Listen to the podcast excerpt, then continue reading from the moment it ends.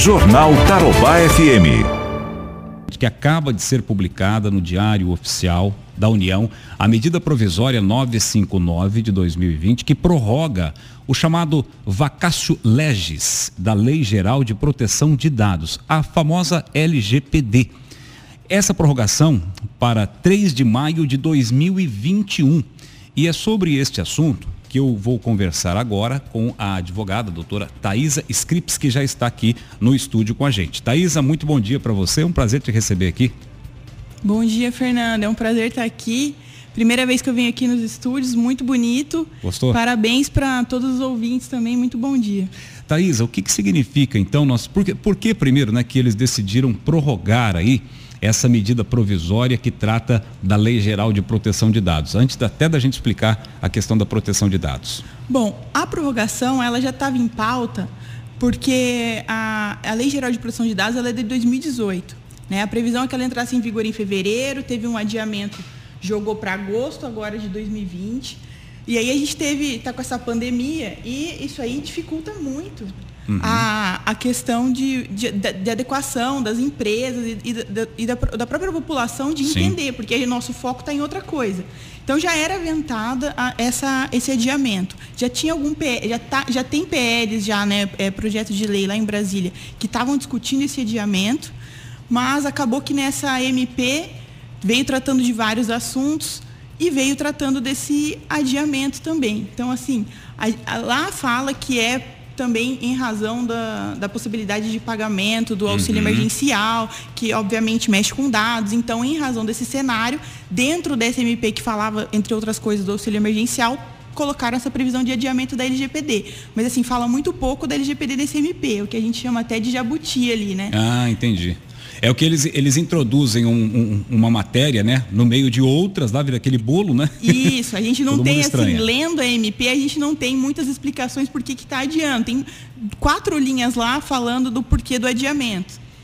Quer dizer, tudo nesse Brasil agora está sendo é, colocado em segundo plano, claro, até por conta da pandemia. Mas explica para gente o que, que essa lei nos favorece. O que, que essa lei favorece as pessoas, o cidadão comum?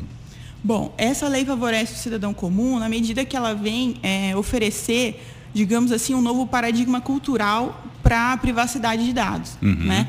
É, a gente tem, por exemplo, hoje a gente já fala de privacidade normalmente, mas essa era digital, que a gente, como, que a gente, como a gente diz, ela vem produzindo um volume de dados massivo, uma coisa que a gente nunca viu é, antes.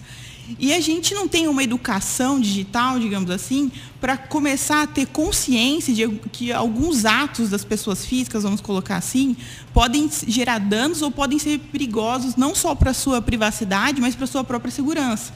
Então essa lei ela vem é, de maneira inequívoca colocar algum, algumas balizas de como a gente vai fazer com esses dados, como a gente vai fazer, eu digo assim, como vai tratar, né? A, a, a lei, por exemplo, tem até um capítulo de governança. Então, assim, hum. assim, para a gente saber tratar desses dados, que é uma coisa que culturalmente a gente ainda não tem. Eu costumo brincar que é parecido com o Código de Defesa do Consumidor. Uhum. Quando ele entrou, a gente ainda não, não tinha muito, ah, eu tenho esse direito. Hoje a gente vai falar do Código de Defesa do Consumidor, praticamente todo cidadão aí conhece, fala, eu quero meu direito. Então é como se fosse uma mudança de paradigma nesse sentido. Entendi. Agora, Hoje nós temos vários ambientes onde nossos dados estão circulando. Nós temos um ambiente oficial, não é?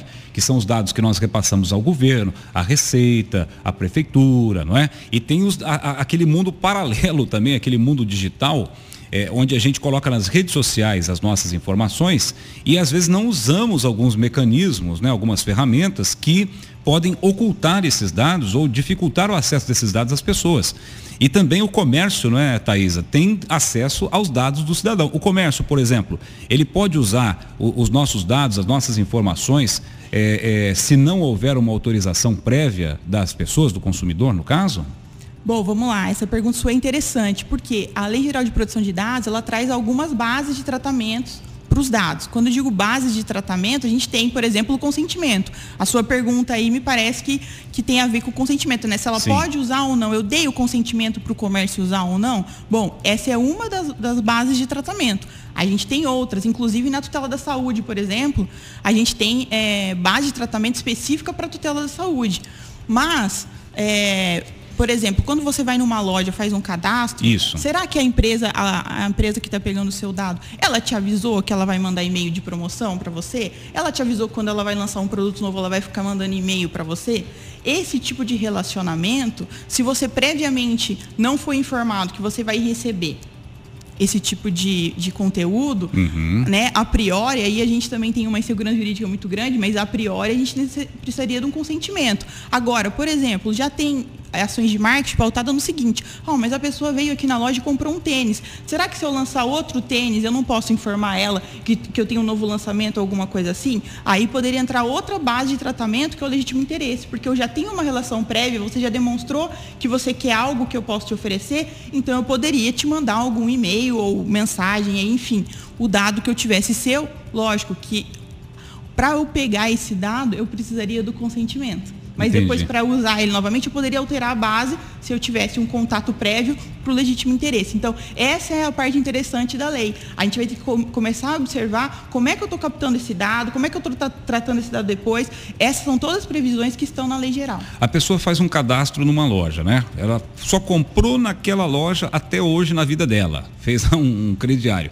De repente, uma outra loja liga para ela, um grupo do grupo ou de outro, porque eu- eu tenho informações de que existe no Brasil venda de cadastro. Ah, né? sim. Sim. É, é compartilhamento também de cadastro, de cadastros entre é, empresas, entre lojas, e de repente você recebe ligações de operadoras que têm o seu teu telefone celular sem você ter passado, não é? Então, a primeira pergunta que a gente faz é o seguinte, como que você conseguiu meu telefone? Não é?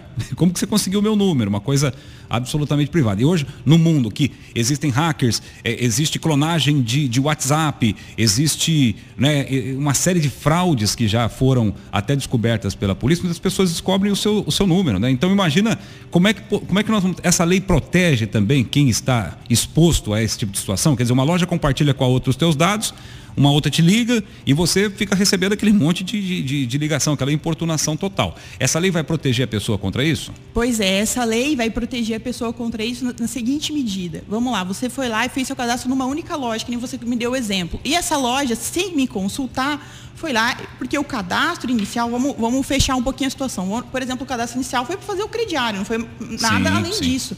Não- eles não estavam pedindo para me mandar nenhum tipo de, de promoção ou conteúdo. Então você tem aquela autorização para mexer com o meu dado simplesmente para aquela, para aquela situação de emitir uma nota, enfim. Só para isso. E aí a empresa faz o quê? Pega aquele dado, filtra, faz um filtro, cria um banco de dados e daí não só ela comercia- comercializa, mas, por exemplo, às vezes ela tem um grupo econômico que nem eu brinquei ali, às vezes ela é uma loja de calçado, ela tem outros segmentos. Exatamente. Ou ela é, é, né, é comum, infelizmente, a, a troca de banco de dados. A lei vem vedar esse tipo de prática de venda de banco de dados. Hoje, infelizmente, até agora, né, apesar de ser uma, uma prática reprovável, a gente não tem aí uma, um- uma dicção legal tão incisiva. Né? A gente tem uma corte de retalhos, que a gente vê, por exemplo, a atuação do Ministério Público, Isso. a própria atuação do PROCON, às vezes combatendo isso. Mas, assim, é uma junção de outras leis que a gente tem aí. Com a entrada em vigor da LGPD é inequívoco. A gente vai ler o, o- o artigo e não vai ter dúvida de que essa prática é uma prática condenada. Tá certo. O importante dizer que com essa decisão, com essa com esse adiamento, né? Só em 2021 que nós vamos ter a aplicabilidade dessa lei. Ou se mudar alguma coisa, se essa pandemia for embora, né, Thaís? E eles decidirem mexer nisso. Mas por enquanto, só lá em maio de 2021, correto? Por enquanto, só em maio de 2021.